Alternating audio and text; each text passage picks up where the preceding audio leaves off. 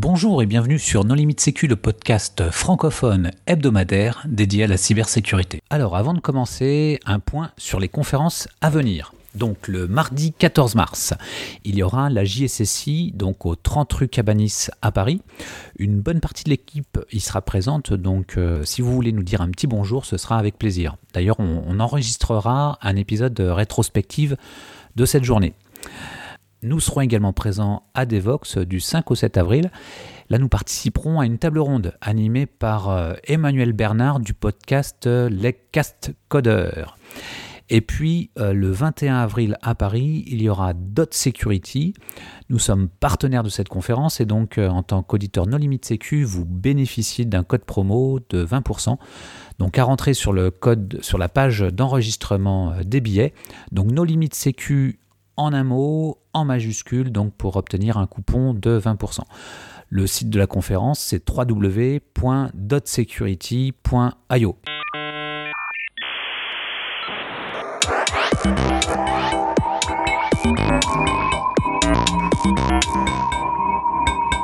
Alors, aujourd'hui, nous allons parler de simulation de crise avec euh, Guillaume Prigent. Bonjour Guillaume. Bonjour.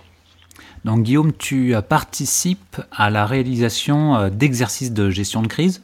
Oui, c'est ça, effectivement, oui. Nous recevons également euh, Lionel Mourer. Bonjour. Donc euh, Lionel, tu as participé à la rédaction d'un document duclusif sur ce sujet. Tout à fait. Et nous recevons également Jean-Philippe Gaulier.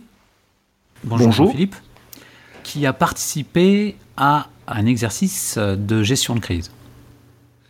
Effectivement. Pour discuter avec eux, les contributeurs No Limit Sécu sont Hervé Schauer. Bonjour. Vladimir Collat. Bonjour. Nicolas Ruff. Bonjour. Et moi-même, Johan Hulot.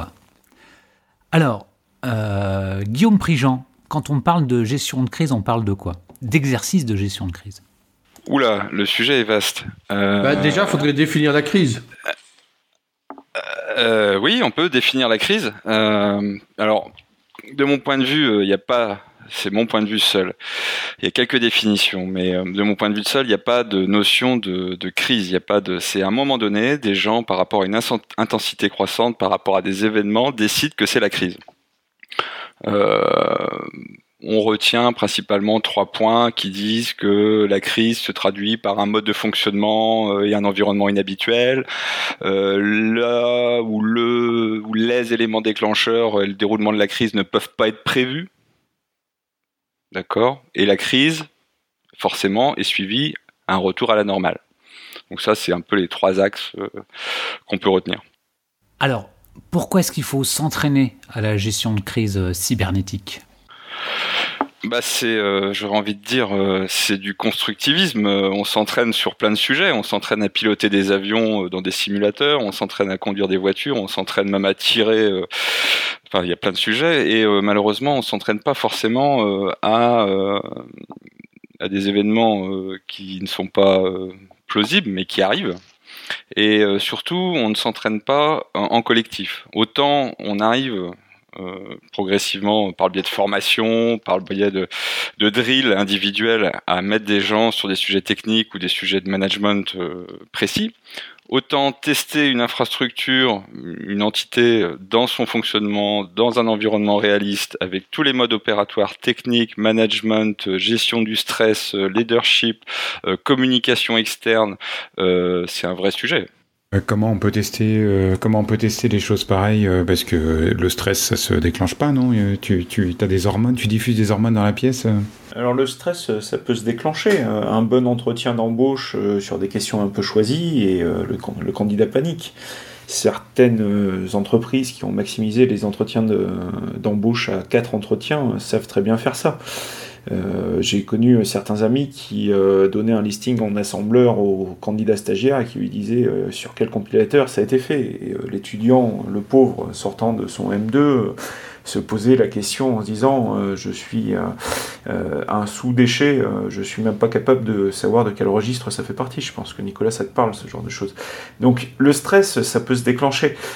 c'est pas qu'une question d'éléments envoyés dans une pièce, c'est la conjonction des événements, la pression sur l'attendu et puis les enjeux derrière.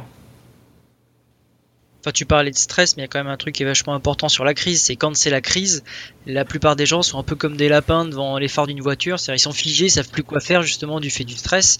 Et l'intérêt de la préparation de la crise et de la répétition, c'est de tout répéter avant, de tout préparer avant, de façon à ce qu'il y ait le moins possible d'improvisation au moment de la crise, ce qui fait que tout est prévu quasiment, tout est écrit, tout a été testé, et ce qui fait que euh, tu as quand même une grosse partie des événements qui sont, euh, bah, qui sont déjà prévus et écrits. Quoi.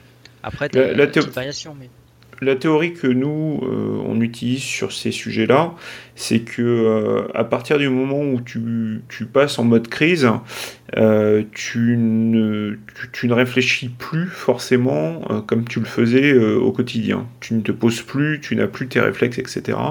Et si un maximum de choses sont écrites dans tes procédures, eh bien tu peux t'appuyer sur tes procédures pour trouver un fil conducteur et gérer au mieux la crise. Et c'est pour ça que euh, même si c'est pas tout à fait le sujet de, ce soir, quand on parle de PRA, donc plan de reprise d'activité, ou de PCA, plan de continuité d'activité, euh, on parle aussi euh, effectivement de plans, de procédures, de process, d'actions préparées, répétées, et c'est pour ça qu'il y a des exercices de cyberdéfense. C'est pour appréhender un petit peu tout ça, voir comment on réagit et puis euh, se voir aussi en situation, et pourquoi pas en situation de stress. mais de manière générale, si, les gens, hein. si les gens n'ont pas la maîtrise des outils et l'habitude des choses, ils n'ont aucune chance de savoir le faire euh, le jour où ce sera la crise. Donc dans tous les cas de figure, oui, il faut toujours s'entraîner, s'exercer. Mais justement, ce qui est intéressant dans la crise, c'est que ça se passe jamais comme on avait anticipé ni prévu. Et donc, euh, il faut aussi avoir l'art de savoir clairement euh, faire face à l'imprévu, savoir improviser. Nicolas Rive, tu, tu, tu disais que tu n'étais pas d'accord.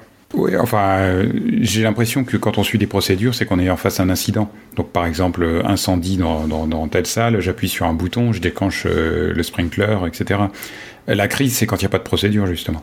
C'est-à-dire que là, il faut assembler les gens, on n'a pas d'informations ou une information très vague, le, service ne répond plus, euh, qu'est-ce qu'on fait quoi? Est-ce qu'il y a le feu? Mais, on, revient à la, on revient à la définition là. C'est-à-dire que si là, quand on est en gestion de crise, on est justement effectivement au-delà de la gestion du simple incident, que ce soit incident de sécurité ou autre. On va dire il y a un accident là carrément. Voilà, c'est, c'est, sinon c'est pas la crise. Alors Lionel, dans, dans le document que, que, vous avez réalisé, justement, est-ce que vous définissez ce qu'est, ce qu'est une crise? Alors effectivement, on, définit ce qu'est une crise euh, comme étant un événement euh, inattendu, euh, enfin à l'origine, c'est un événement inattendu qui va faire en sorte que l'organisation va être désorganisée. Euh, et de facto, on va activer une, une cellule euh, qu'on va appeler la cellule de crise, euh, qui va du coup devoir gérer cette crise. Alors, je rejoins ce qui a été dit tout à l'heure par plusieurs personnes sur le fait que plus on formalise les choses et plus on va être efficace. Mais je rejoins aussi ceux qui ont dit, mais par définition, une crise, c'est quelque chose qu'on n'a jamais vécu et qui sera jamais pareil d'un moment, enfin, d'une sur l'autre. les deux ont raison. Euh, plus on va, plus on va s'entraîner, plus on va jouer, euh, plus on va simuler des crises et plus on va se rendre compte qu'il y a des gens qui tiennent le stress plus mieux que d'autres, et c'est peut-être ces personnes-là qu'il faudra mettre dans, la pièce le jour de la vraie crise. Et à, euh, côté de ça, plus euh, on, enfin, chaque crise sera euh, complètement différente les unes des autres. Donc il faudra effectivement avoir des personnes qui vont être capables à la fois de suivre des procédures qui auront été au maximum identifiées en amont, mais aucune procédure sera jamais valide à 100%, ni même à 80, ni même à 70. Enfin voilà, donc il, il, va falloir jouer sur les deux tableaux. À la fois être prêt, euh, y avoir réfléchi en amont, euh, mais également être capable d'avoir des personnes qui tiennent mieux la crise que d'autres. Et, les simulations qu'on peut être amené à faire dans les entreprises, moi j'interviens en tant que consultant effectivement auprès de pas mal d'entreprises sur ces sujets-là, montrent que oui, on peut générer du stress euh, juste sur un exercice qui est complètement sur table. à partir du moment où on met 3, 5, 10 personnes dans une pièce, bah déjà on va voir les gens réagir des fois sur des choses toutes bêtes. Hein. moi j'ai vu des, des, simulations de crise où parce qu'il y a le PDG dans la salle, il n'y a plus personne qui cause. Euh, et pourtant, c'est pas lui le meilleur pour gérer la crise. voilà, donc c'est des petites choses qu'on voit régulièrement. Donc oui, la simuler, ça va permettre d'identifier aussi éventuellement des gens qui seront meilleurs que d'autres en situation de stress. Oui, alors moi je, reviens sur un facteur très différenciant par rapport à la formation et les exercices, et principalement les exercices de gestion de crise. C'est que on cherche à identifier évidemment des individus qui ont des actes réflexes, qui savent improviser, qui sont bons et qui gèrent le stress, mais on cherche à gérer et à prendre en compte la dimension du collectif parce que un exercice de gestion de crise, une résolution de, crise, c'est plein d'intervenants sur des niveaux différents, des temporalités différentes, et c'est ça qu'il faut entraîner. Enfin, c'est le collectif. Parce que moi, les exercices de gestion de crise auxquels j'ai assisté, euh, ça consistait, enfin la préparation de crise, ça consistait essentiellement à mettre à jour les annuaires, être sûr que tout le monde avait les numéros de téléphone de, des gens et que euh, ils étaient bien au poste auquel on se souvenait qu'ils étaient la dernière fois qu'on avait travaillé avec eux. Non mais ça c'est pas, pas, la gestion de crise. C'est pas de la gestion de crise. C'est la préparation de crise, pardon. C'est du PCA ça. C'est du PCA ça. C'est. L'exercice auquel j'ai assisté, alors je, peux peut-être euh, en dire deux mots, Johan, si, euh, si tu veux, dès maintenant. Euh, c'est réalisé par, par une école et ce sont des étudiants qui sont mis en situation de crise. Donc il y a plusieurs équipes. il y a une équipe technique, une équipe managériale. Il y a un, ce qu'ils ont appelé une white cell, donc une, cellule blanche, et, j'y reviendrai après. Et puis, euh, il y a euh, le, staff euh, d'enseignants. Et à côté de ça, qui n'est pas constitué d'étudiants, il y a une cellule de, pirates, appelée la, Red Team, hein, selon les termes consacrés. Et ce qui était intéressant, c'est que les étudiants passaient tour à tour euh, sur un exercice d'une semaine dans les différentes équipes euh, pour pouvoir euh, bah, s'essayer à plusieurs postes, à plusieurs endroits. Et là, pendant une, semaine, ils devaient préparer à la fois la mise en place du système d'information, donc système d'information qu'ils étaient supposés connaître et maîtriser, et gérer, s'il y en avait, des attaques et euh, bah, j'ai pu assister à une journée euh, où il y a eu un certain nombre d'attaques. mais je vous garde un peu de suspense pour après. Et donc là, c'était vraiment un exercice complet avec à la fois je fais et de la construction du SI et du run du SI et de la défense, voire de la restauration ou de l'autopsie si jamais les attaquants parviennent à leur fin. Comment ça s'organise un exercice comme ça Il y a c'est essentiellement euh, du jeu de rôle, c'est essentiellement de l'informatique. Enfin, qu'est-ce qui fait la qualité d'un exercice? C'est la qualité de la simulation derrière. C'est souvent on voit des gens qui simulent des attaques en lançant un Metasploit sur un IE euh, d'il y a 5 ans. Euh, c'est pas forcément totalement réaliste par rapport à ce qui se passe sur le terrain, quoi. Alors, euh, je, vais donner quelques éléments et je pense que Guillaume sera euh, encore plus à même que moi de, compléter. Euh, donc, pour une première liste, déjà, un exercice comme ça, ça se prépare en plusieurs mois. C'est pas un matin on se réveille et on se dit la semaine suivante, on va monter un exercice de cyberdéfense. Parce qu'il y a tout un tas de scénarios. Donc, tu parlais de jeux de, jeu de rôle, c'est exactement ça. Hein, tout un tas de scénarios qui sont montés. Euh, pour l'exercice auquel j'ai assisté, il y a même des partenariats avec des entreprises privées ou des, euh, administrations qui sont montées pour euh, avoir un maximum d'éléments constitués de choses réelles. et puis, on réfléchit aux attaques, on réfléchit à l'environnement technique qu'on va donner, on réfléchit au poste qu'on peut donner. Hein. Donc là, par exemple, euh, il y avait quelqu'un qui jouait euh, l'adjoint euh, du PDG, qui jouait également le DSI, et puis qui pouvait jouer le directeur financier. Alors il, incarnait plusieurs rôles. Dans une structure plus grande, on aurait pu avoir des personnes différentes, mais on voit que tous ces scénarios, et pour une semaine, vous imaginez qu'il y a quand même du, scénario. Hein. Nos amis qui font du jeu de rôle savent combien de temps ça peut prendre de monter euh, un plan comme ça. Euh, c'est vraiment préparer euh, l'histoire. Et puis, au-delà de l'histoire, tu as aussi une préparation technique. Donc là, dans ce cadre, c'était le produit Inesim qui était utilisé pour donner toute la structure système et réseau. Euh, Guillaume, tu veux, tu veux préciser peut-être? Bon, alors d'abord, euh, quand on cherche à faire, on, on, parle pas des exercices sur table, jeu de rôle où chacun va incarner un rôle avec une timeline à suivre et des événements. Hein, on parle pas de ça. On parle d'un exercice qu'on aimerait idéalement faire en production sur un système euh, réel, mais c'est un peu dangereux de le faire. Donc déjà, quand on, souhaite organiser un exercice de gestion de crise, on s'intéresse au cas métier, au contexte parce que l'important, c'est comme dans Fly Simulator, euh, où l'important c'est d'y croire. Donc quelqu'un qui travaille dans le milieu de l'oil and gas ou dans euh, le système de santé ou dans le bancaire, euh, on, définit le cadre dans lequel aura lieu la crise. Ensuite, on construit, on clone aussi fidèlement que possible l'infrastructure IT, voire industrielle, avec en rajoutant évidemment les process et les données métiers. D'accord? Ensuite, on rajoute les, ce qu'on appelle les données de vie ou les environnements. Donc on n'a pas Twitter, on a Twitter, on n'a pas l'AFP, on a la FAP, on n'a pas Google, on a Google. Et tout ça, évidemment, parce qu'on souhaite travailler en environnement bien cloisonné, parce qu'il manquerait plus qu'un petit malware s'échappe ou qu'une frappe euh, ou qu'un leak euh, fasse que d'un coup le sous-préfet croit qu'il y a une vraie attaque.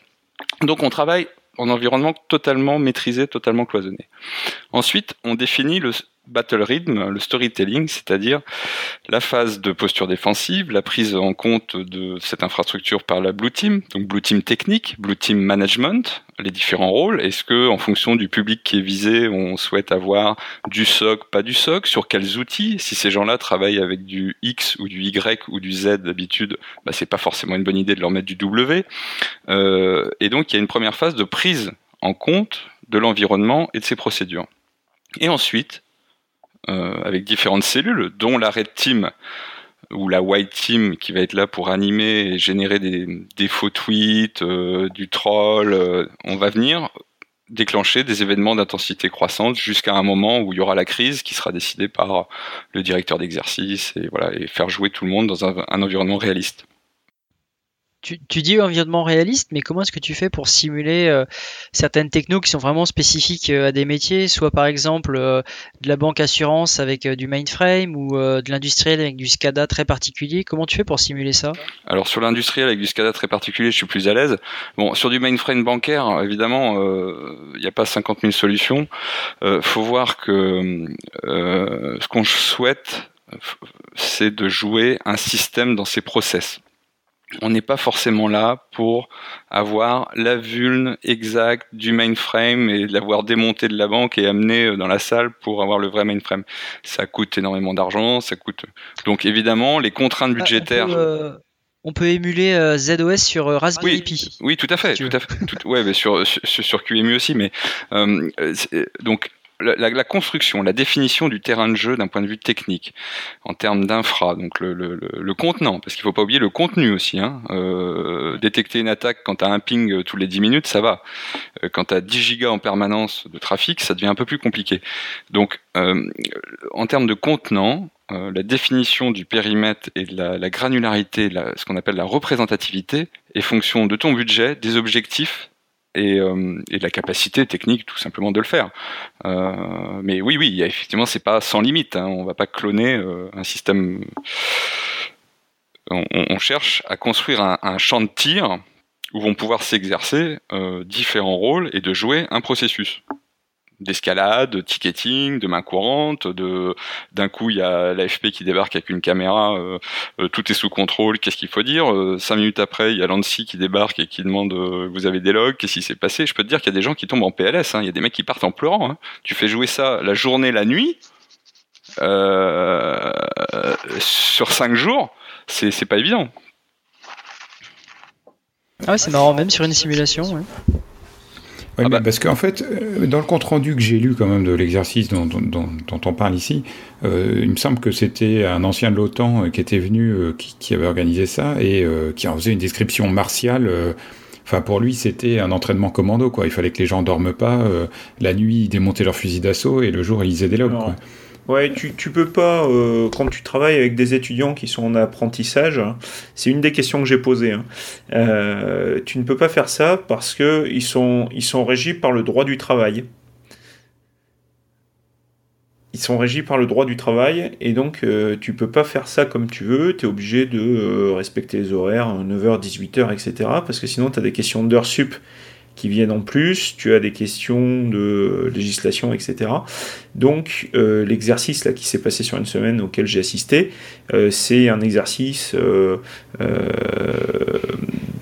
à coût de 8 heures par jour avec deux nocturnes à 22 heures où les étudiants sont, sont prévenus et, veulent bien participer. Mais c'est vraiment contraint. Alors après, oui, l'aspect martial, c'est en général fait aujourd'hui, en tout cas, par des gens qui sont proches ou qui étaient proches euh, du militaire ou du renseignement. Donc il est évident qu'il t'en parle dans, ces termes-là.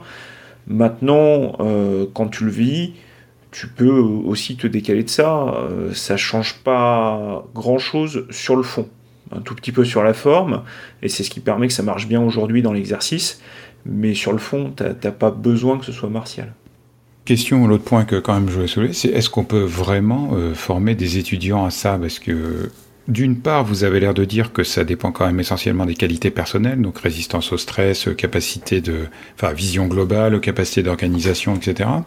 Et d'autre part, euh, il faut quand même avoir euh, un sacré bagage en culture générale informatique pour être capable de, répondre correctement en situation de stress. Oui, alors Moi, ça me fait penser à ma fille qui fait du poney et qui est rentrée un soir et qui me dit euh, Papa, je suis tombé du poney, je suis trop contente. J'ai dit Quoi, t'es tombé, tu t'es fait mal? Elle me dit Bah non, mais ça veut dire que ça y est, j'apprends bien.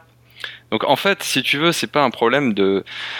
C'est ce qu'on appelle le constructivisme, donc euh, le renforcement neuronal. C'est quand tu te plantes plusieurs fois que tu finis par te dire. Donc il faut se planter. Euh, c'est comme la différence entre un, un combat. N'oublie pas que les enfants, ils n'ont pas la conscience du danger. Oui, bah c'est euh, comme les ingénieurs. qui tombe de poney, elle, est, elle, est, elle a juste pas la conscience du danger. Avec l'âge, on a la conscience du danger. Superman, lui, s'en est parmi. Non, mais t'as la conscience du danger quand tu le connais. Quand tu le connais pas, tu sais pas. Bon, on va pas rentrer dans ces débats-là. De... mais euh, euh, ce que je veux dire, c'est qu'il n'y a pas d'âge pour se frotter. Il n'y a pas d'âge, en tout cas, parce que tu reviens souvent dans les différentes émissions sur les étudiants. Bon, voilà.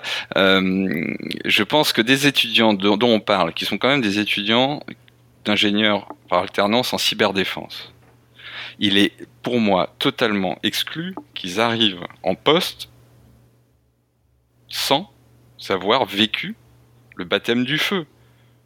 Donc, est-ce qu'ils vont être extraordinaire. Est-ce qu'ils va être les meilleurs du monde euh, Voilà, c'est pas le sujet. Le sujet, c'est qu'ils ont déjà pris euh, un tir nourri, euh, des processus, de la rémédiation, du rétex, parce que le but, c'est du sparring partner ou du combat test, si tu veux. C'est pas un combat de boxe. Le but, c'est tu t'arrêtes quand le mec va quasiment tomber KO. T'es pas là pour casser l'individu et t'es pas là pour casser les, les, les voilà. T'es là pour faire progresser les gens. Et donc il n'y a pas de. Je pense que c'est effectivement une excellente explication. Euh, si la question est euh, est-ce que pendant la crise, euh, la Red Team met KO l'ensemble des étudiants La réponse est oui, c'est évident, parce que tu as affaire à des professionnels, dont c'est le métier depuis plusieurs années, face à des étudiants qui apprennent. Mais le but de l'exercice, c'est pas forcément qu'ils résistent ou qu'ils sortent vainqueurs de la crise, le but de cet exercice, c'est qu'ils apprennent et que, et que les débriefe. Donc il y a un débrief plusieurs fois par jour, et puis tu as des débriefs en fin de journée. Et le matin, tu as un peu la cloche là où tout le monde euh, se retrouve et tu as un résumé euh, pour dire mais euh, qu'est-ce qui s'est passé, où c'est qu'on en est, etc. Et ce que j'ai trouvé très intéressant pour eux, c'était que effectivement, il y avait ces débriefs qui essayaient de les mettre sur des voies qui leur disait bah là vous déconnez complètement ou euh, non là effectivement c'est bien. Une des choses que, que j'ai vues, c'est que euh, les risques qui étaient abordés par les étudiants, c'était uniquement des risques d'indisponibilité. Et les risques d'indisponibilité, c'était en plus pas les bons risques d'indisponibilité. C'était euh, genre le bien essentiel à protéger absolument et qui doit rester en, production, c'est une base de données, et là dans le cadre de ce que j'ai vu moi c'était d'un hôpital, donc tu protèges la base de données client patient, et c'est là-dedans que tu vas gérer toutes tes opérations, tes ordonnancements, tes médicaments, etc. Et toute l'analyse de risque portée sur l'Active Directory, sur le réseau, mais jamais sur la base de données. Et donc, ils ne se sont pas posés de questions sur euh, la sauvegarde et la restauration de la base de données, sur euh, les dispositifs à mettre autour, etc. Ils étaient vraiment focalisés sur la technique. Non mais Jean-Philippe, excuse-moi, je comprends pas. Dans un exercice de crise, il y a une histoire de gestion de risque? Oui, Effectivement, puisque dans ta crise. bien, sûr, parce qu'un exercice de gestion de crise, on met pas tout le monde dans une pièce en disant go, c'est parti, posture défensive, vous allez voir ce qui va vous tomber dessus, les pélos dans la tranchée. Un vrai exercice de gestion de crise, ça commence par une analyse, avant, une analyse avant de la gestion de risque. C'est-à-dire que on, on, peut, on peut pas. Non, non, mais il faut être clair là-dessus. Euh, euh, on n'est pas dans un challenge attaque-défense avec des warriors euh, sur des épreuves assez qualifiées. On souhaite mettre en œuvre toutes les phases qui permettent donc avant, notamment parce qu'il faut comprendre le périmètre, technique, métier, euh, voilà, construire son analyse de risque. On ne fait pas une ébios de trois mois, hein, mais euh, définir éventuellement si ça, ça tombe, qu'est-ce qu'on fera, qui, on contactera. Euh, veiller d'armes, si tu veux. On, regarde un peu tout, et ensuite on démarre progressivement tranquillou. Et à un moment donné, quelqu'un décide que c'est la crise. Et c'est là que c'est la crise. C'est juste un problème vocabulaire. Ça, c'est un exercice de PCA. C'est-à-dire que dans lequel, au final, il va y avoir une crise. Moi, je pensais qu'il y avait juste la partie crise. Désolé. Non, hein. non, effectivement, il n'y a pas de problème. Et ben ça, c'est du PCA depuis le début, quoi. Oui, mais c'est une crise qui arrive, que ce soit un PCA, un PRA ou ce que tu veux, c'est une crise. Non, non, il faut, faut pas pousser. Euh, comment tu coordonnes tes équipes et qui décide de débrancher euh, euh, le serveur ou couper le WAN et comment tu appelles le SOC pour requalifier et qui tu déploies sur le site pour faire du forensic, pour caractériser et définir tes IOC pour les repatcher. Pour... C'est pas du PCA. C'est le PCA est une partie ultra importante, mais ce n'est juste qu'une partie.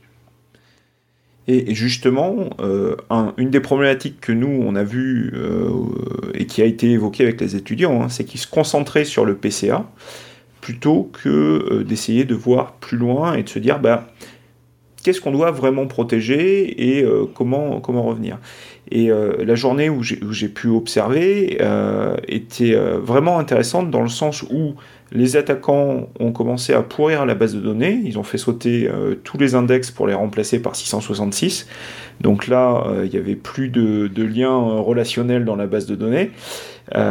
Et les étudiants n'ont pas forcément tout de suite dit bah, on va mettre la restauration, on va essayer de, retourner, et puis on va essayer de botter, le, booter le pirate hors du système. ils se sont dit bon, on va essayer de trouver une solution annexe, on va imprimer des fiches, on va les faire distribuer dans les services, etc. C'était intelligent et intéressant. Mais avec le métier et le recul, on se dit non, mais c'est pas ça qu'il faut faire. Mais ça, justement, c'est le métier qui l'apprend. Et moi, j'ai vu des jeunes gens transpirer euh, sang et eau. Euh, à se dire euh, mais comment on va faire? Et à monter dans les tours certains pouvaient s'engueuler certains pouvaient être en, PLS on, l'a dit tout à l'heure et, et, ça leur fait vraiment vivre quelque chose et dans un des articles que j'ai lu dans la presse euh, un étudiant relatait que euh, des trois ans qu'il faisait, euh, c'était vraiment le moment où il avait retenu et appris des choses. Quoi. Mais en amont de cet exercice, dans l'appréciation des risques, est-ce que ils avaient réalisé que la, la, disponibilité dans un hôpital, ça suffisait pas, et que l'intégrité, c'était un élément clé? Oui, tout à fait. Alors, euh, euh, ils sont formés à faire de l'analyse de risque. Euh, je suis pas là pour me prononcer s'ils le font bien ou pas. C'est pas le sujet. le, sujet, c'est qu'on est dans un, environnement où ils ont une infra des métiers et ils doivent faire leur analyse de risque. Est-ce qu'elle est bonne? Est-ce qu'elle est pas bonne? Et quel rétex on en fera plus tard? Oui, sachant que l'indispo, c'est eux-mêmes bien souvent qui se le faisaient en se des règles de firewall ou en faisant tomber eux-mêmes leur AD. Enfin, moi, j'ai halluciné. Mais, mais sous le stress, tu fais vraiment n'importe quoi. Moi, j'ai vu des gens qui sont pros des, des 12 lignes de d'arguments de, long hop sur Nmap machin. Enfin là en l'occurrence c'est pas Nmap mais qui étaient incapables de taper sur le clavier. Donc en fait le, le, vrai sujet c'était que c'était le leak d'information. C'était le leak de l'information et ils l'ont pas mais, mais c'est ça la crise. Hein, Et ce qui, est, ce qui est intéressant dans cet exercice, euh, bon, au-delà de l'aspect technique, j'ai parlé tout à l'heure d'une white cell.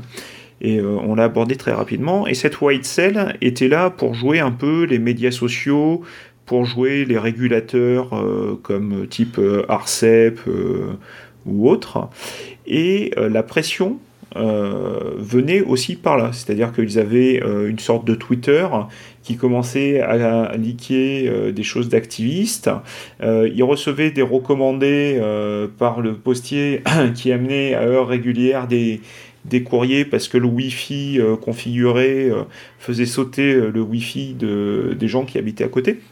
Donc c'était pas simplement euh, une question technique avec des pirates qui allaient attaquer, c'était euh, une simulation de la vraie vie où non seulement on a des problèmes techniques, et ça ça arrive, mais on a d'autres problèmes.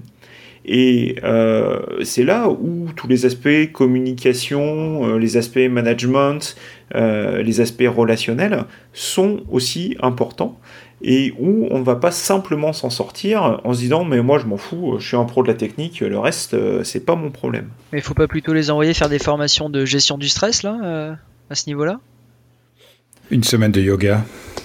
Ouais, voilà. Ouais, je, je, sais pas s'il faut les envoyer faire une euh, formation de gestion. Non, mais ça, gestion du stress ou pas gestion du hein. stress, le mot qui gêne, c'est formation. C'est-à-dire que bon, une formation, ok. Euh, après, t'as la vraie vie, tous ensemble, à essayer de résoudre un problème. Euh, et c'est là qu'on parle d'entraînement et d'exercice. Bon, tu pourras faire toutes les formations que tu veux, c'est c'est très important. Évidemment, tu peux pas mettre des professionnels euh, s'ils sont pas formés ou euh, avoir les, fiches réflexes et les actes nécessaires dans les postes dans lesquels ils se trouvent. Euh, sauf qu'en période de crise, tu dois improviser. Tu dois improviser et de manière collective. Et ça, euh, c'est pas. Et donc, je pense que ça suppose d'avoir de la CPU disponible bah, bien sûr. Et donc, euh, faire en sorte que des choses qui sont euh, faciles à réaliser se fassent de manière automatique. Que tu bah, c'est, exactement ça. En fait, tu, conditionnes des réflexes de par l'habitude et la répétition de tes gestes hein, euh, dans certaines situations données bah, tu vas avoir un réflexe de dire bah là, faut chercher ça, ça, ça et ça. Et c'est ce qu'on fait tous à travers nos métiers, hein, que ce soit en développement pour trouver des bugs ou que ce soit en administration système. L'administrateur système, euh, ça marche pas. Euh, première chose qu'il va faire, c'est passer en verbose. Deuxième, c'est aller voir les logs ou inversement. Euh, Il reboot en général, mais. ça, dépend du type d'administrateur système. mais derrière ça, si tu veux, ça c'est l'expérience. Et euh, moi qui ai des apprentis euh, et des jeunes ingénieurs euh, au travail, je le vois, c'est pas forcément des réflexes qu'ils ont acquis. on leur a sûrement dit à l'école, hein, tout comme pour les développeurs, on leur a dit mais vérifiez les entrées. Sauf que, et on en a déjà parlé à, nos limites sécu, les entrées dans les développements aujourd'hui sont pas vérifiées. Donc, bah voilà, ces réflexes ne sont pas acquis. Et donc l'exercice vient inculquer ces réflexes et la répétition de l'exercice vient ajouter ça. Quoi. Ouais, et puis bon, sans vouloir faire de jeu de mots, euh, l'hôpital, la charité. C'est bien tout l'intérêt, hein, c'est bien tout l'intérêt de la, de l'exercice, du test euh, de, de, de, gestion de crise. Hein. C'est effectivement d'augmenter euh, ces réflexes de façon les plus automatiques possible, tout en ayant toujours à l'esprit qu'il y a des choses qui seront pas planifiables euh, et, et, qu'il y aura certainement des, des leaders euh, au moment au moment de la vraie crise ou au moment d'un test également d'ailleurs, hein. euh, et, et, que ces personnes-là, il va falloir aussi être capable de les identifier et de bah, de faire en sorte que le jour de la vraie crise, elle soit peut-être plus disponible que d'autres.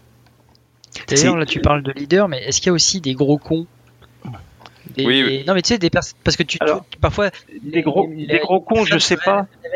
que euh, qu'elle ne l'était avant, mais parfois t'as as des mecs qui se révèlent comme le. Le gros boulet, ouais. Alors, j'ai un exemple euh, sur ce qui s'est passé. Je sais pas si je pourrais l'affubler des caractéristiques que tu donnes, mais euh, moi, j'avais pas le droit d'intervenir, par contre, j'avais le droit de poser des questions. Et euh, le responsable de la cellule technique, euh, quand j'y étais, euh, gérait tout un tas de choses, mais je pense que c'était vraiment un technicien pur et dur. C'est-à-dire que le mec, il aimait gratter, il était très bon dans ce qu'il faisait. Par contre, il savait pas forcément déléguer. Et ils avaient monté un Centréon, un Agios comme vous voulez, hein, donc une plateforme de supervision. Et ces services tombaient au fur et à mesure, hein, mais le Centréon n'était pas configuré dans son intégralité. Donc à un moment, euh, je lui dis, mais est-ce qu'il serait pas intéressant pour toi de monitorer l'ensemble de tes services pour savoir, un, ce qui tourne, ce qui tourne pas, puis s'il y a des choses qui remontent, que tu le saches, et puis s'il y a des choses qui retombent, ça te permettrait éventuellement de traquer euh, des pirates ou des choses comme ça. Bon, j'ai pas insisté, euh, il était un peu hermétique, et puis je reviens un peu plus tard, j'en parle à un de ses collègues, il dit, ah non, non, mais le chef a dit que ça servait à rien la supervision. Bah voilà, voilà. Donc c'est hyper intéressant parce que tu te dis, euh, c'est là où ils sont jeunes et où ils ont besoin d'apprendre, mais par contre, au fur et à mesure de l'exercice, ils prennent l'importance de ces choses-là. Tout comme euh, ils avaient un, outil euh, d'agrégation de, de logs bien connu, qu'ils cherchaient absolument à faire fonctionner pour se dire oui, comme ça on fera tout passer dans notre IDS, et puis voilà, on sera sauvé. Bon, euh, sauf que le pirate, lui, était déjà euh, dans l'infrastructure euh, au niveau de l'AD, il avait déjà un golden ticket, donc c'était fini, tu en faisais plus rien.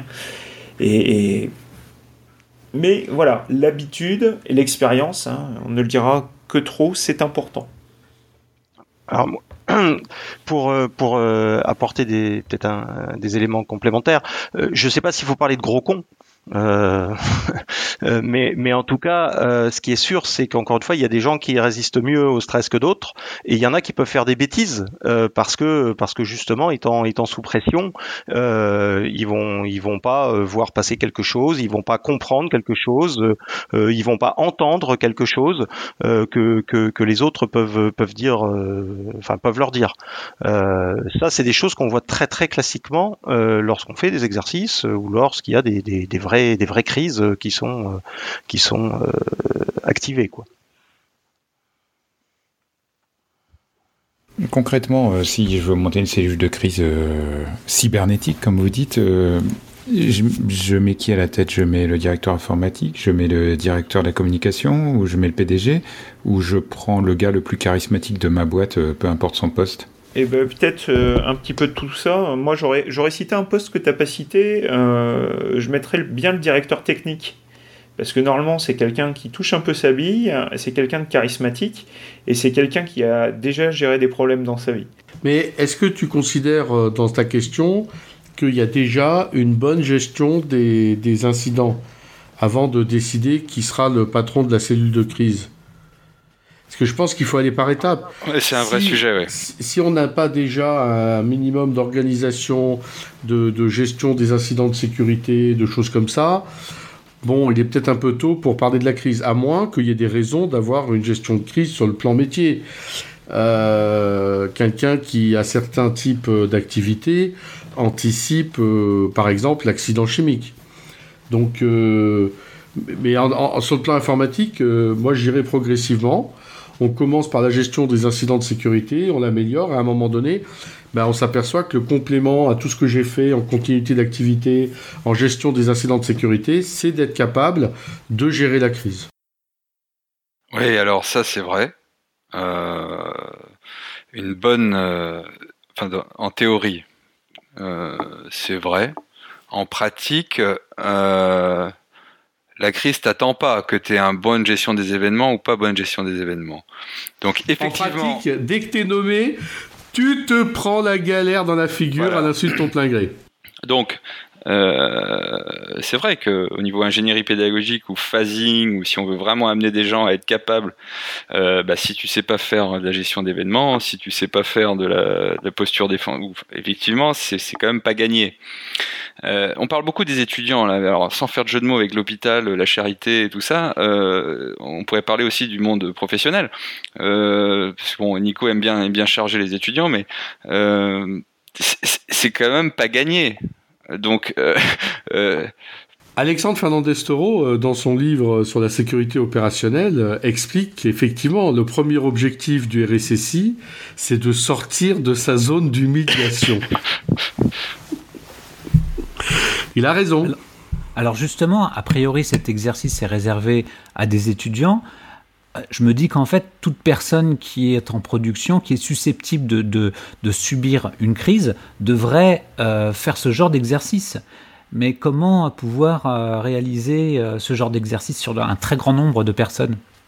On, est aussi dans un domaine qui touche énormément à l'humain, on le comprend bien, euh, et qui est souvent traité dans les entreprises après tout le reste. C'est-à-dire ça demande une certaine maturité. Alors il y a les entreprises qui sont prêtes à rien et puis qui vivent des crises, hein, ça y en a tous les jours et, et puis bah voilà c'est la vie. Et puis et puis celles qui y réfléchissent, euh, dans la plupart de, des cas, effectivement c'est quand même quelque chose qui vient après le reste. C'est-à-dire effectivement oui on va mettre une gestion des incidents, oui on va mettre un PCA, oui on va mettre un, un PRA, un PSI, un, tout ce que vous voulez pour gérer des, des événements le cas échéant. Et puis la gestion de crise elle va souvent arriver après même si elle est euh, utile euh, sur tous ces sujets-là, des gestions d'incidents de, sécurité euh, ou des PRA ou des PCA et consorts la vision de euh, je fais intervenir un maximum de monde, ben bien sûr, euh, plus on va euh, faire passer les gens dans cette moulinette de la gestion de la crise, et plus ils l'auront au moins vécu une fois, voire plusieurs fois, et plus on peut s'attendre à ben, ce qu'ils réagissent au mieux le jour J. Ou en tout cas, peut-être, hein, moi j'ai déjà vu dans des organisations hein, qu'on identifie des gens qu'on veut surtout pas qui interviennent en gestion de crise. Encore une fois, parce que ben, on s'est rendu compte lors de tests que c'était peut-être pas les bonnes personnes ou pas les meilleures. mais tout ça, c'est aussi lié à la taille de l'organisation, euh, c'est aussi lié euh, euh, aux personnes qui y sont et qui vont être mis sur le, sur le grill. on voit aussi des organisations qui font un test, deux tests de gestion de crise par an, et puis c'est toujours les mêmes. mais si le jour J, ces gens-là sont pas là, eh ben effectivement, ça se passe pas bien. moi, je suis assez d'avis, effectivement, de faire tourner les rôles. Encore une fois, quand c'est possible. Euh, je rajouterais que euh, dans les grandes entreprises, c'est le cas dans la mienne, euh, il y a des exercices de crise qui sont joués très régulièrement. Ne serait-ce que pour vérifier les procédures, on crée un scénario et puis on voit comment ça se déroule. c'est pas forcément aussi poussé ou sur les mêmes axes que ceux que j'ai pu voir pendant cet exercice, parce que là, il y avait une red team et je pense qu'on va y revenir. mais tu, ces exercices sont, quand même joués et c'est important. Je, voulais revenir euh, sur un point qu'on n'a pas trop abordé, qu'on a juste mentionné. Euh, tout ce travail a été euh, aussi permis parce qu'il y a un, logiciel de simulation réseau hybride qui est disponible. et c'est un logiciel libre, sauf erreur de ma part, qui s'appelle Inesim. Euh, alors, pourquoi je le cite? C'est parce que euh, s'il n'y a pas ce logiciel, il n'y a pas la crise. Il n'y a pas la gestion de crise et il n'y a pas l'infra. Alors, euh, JP, cet exercice de gestion de crise auquel tu as participé, il a été réalisé où, avec qui et avec quels moyens? Alors, il a été organisé par euh, l'Université de Bretagne Sud hein, pour des étudiants qui euh, sont en Master 2 euh, et dont la spécialité c'est la cyberdéfense. moi, j'ai pas participé, j'ai observé ces étudiants dans leur semaine. et donc ça, c'est pour l'aspect fonctionnel. Euh, il a été réalisé sur l'exercice en collaboration euh, avec un hôpital pour euh, donner de la vraisemblance à l'exercice. Et techniquement, ça s'appuie sur un logiciel libre qui s'appelle Inesim et qui est une plateforme qui permet de virtualiser à la fois les machines, mais également tout le réseau. Donc ça permettait aux étudiants d'avoir un vrai SI complet euh, assez proche de ce que pourrait être le système d'information d'un hôpital ou autre. Alors, euh, si des personnes sont intéressées pour, pour suivre ce, genre d'exercice, euh, comment est-ce qu'elles peuvent faire? Alors, euh, donc c'est Guillaume Prigent de Stadia Team qui parle. On est euh, au sein du groupement Blue Force, opérateur du centre de gestion de crise à Vannes. Donc plus précisément, euh, Jean-Philippe en a parlé de l'Université de Bretagne Sud, mais plus précisément de l'NCBS, hein, qui est l'école dont une des spécialités est la formation d'ingénieurs cyberdéfense. Et ce centre de gestion de crise cybernétique, le C4, est destiné et à double usage usage des étudiants et de la recherche, mais usage aussi des entreprises. Et nous, euh, au titre d'un marché qu'on a décroché, on est opérateur euh, pour les entreprises privées qui souhaiteraient euh, faire des exercices de gestion de crise de différents niveaux, deux jours, trois jours, cinq jours, en fonction des, parcours, des métiers, en inter, en intra, à Vannes ou à Paris, Tour Montparnasse, au 45e étage. Bon, eh ben, ça me semble être une excellente conclusion. Euh, non, non, Joanne, parce que j'ai oublié de dire, j'ai oublié de dire un truc euh, important. Je m'en excuse. Euh, donc je le dis.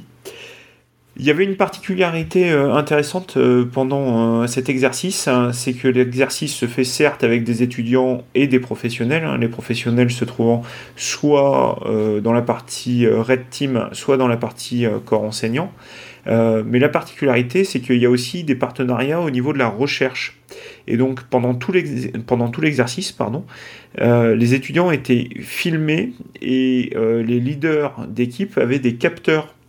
Et euh, à la fin de, l'exercice, pendant des mois, les chercheurs travaillent sur ces captations, sur les échanges, les interconnexions, potentiellement les montées verbales, et à partir de, de toutes ces données euh, travaillent euh, à, sortir des résultats sur euh, effectivement la gestion de, stress et la gestion pendant la crise. Donc il n'y a pas encore de papier publié, mais il y a des choses qui devraient sortir cette année. Alors Lionel, donc en ce qui concerne le, le, doc d'Uclusif, on peut le, il est téléchargeable donc sur le site d'Uclusif tout à fait, tout à fait. Il est téléchargeable sur le site du Clusive, que vous soyez membre ou pas. Donc, il est ouvert euh, à tous. Hein. Je rappelle que le Clusive, c'est l'esprit de l'échange. Donc, euh, les documents sont euh, globalement tous disponibles. et je vous encourage ben, tous à venir le télécharger et, à participer au, prochain sujet, puisqu'on devrait redémarrer un nouveau groupe de travail autour de ces problématiques de gestion de crise. On est en train de, réfléchir à une nouvelle thématique. Incessamment sous peu. Hervé, une conclusion? Je pense qu'on a vu que la gestion de crise, euh, c'était un gros sujet et que finalement, bah, tout le monde va se prendre un jour une crise dans la figure. Donc tout le monde devrait y réfléchir, tout le monde devrait s'y préparer. On a vu que c'était aussi très intéressant de faire des exercices de crise. Et pour ça, il fallait réunir plein de monde, une belle simulation. Et puis alors avec des étudiants, ça a l'air encore beaucoup plus rigolo qu'avec uniquement des, des, des, professionnels. Donc... Euh, eh bien, n'hésitez pas, lorsque vous avez l'opportunité de participer à un exercice de gestion de crise, euh, qui soit à l'échelle de l'État, d'une association, d'une entreprise ou d'un corpus euh, université, recherche, enseignement euh, professionnel, hôpitaux, etc., participez et vous allez voir, on apprend beaucoup en découvrant la gestion de crise. Merci Hervé. Chers auditeurs, nous espérons que cet épisode vous aura intéressé et nous vous donnons rendez-vous la semaine prochaine pour un nouveau podcast. Au revoir. Au revoir. Au revoir.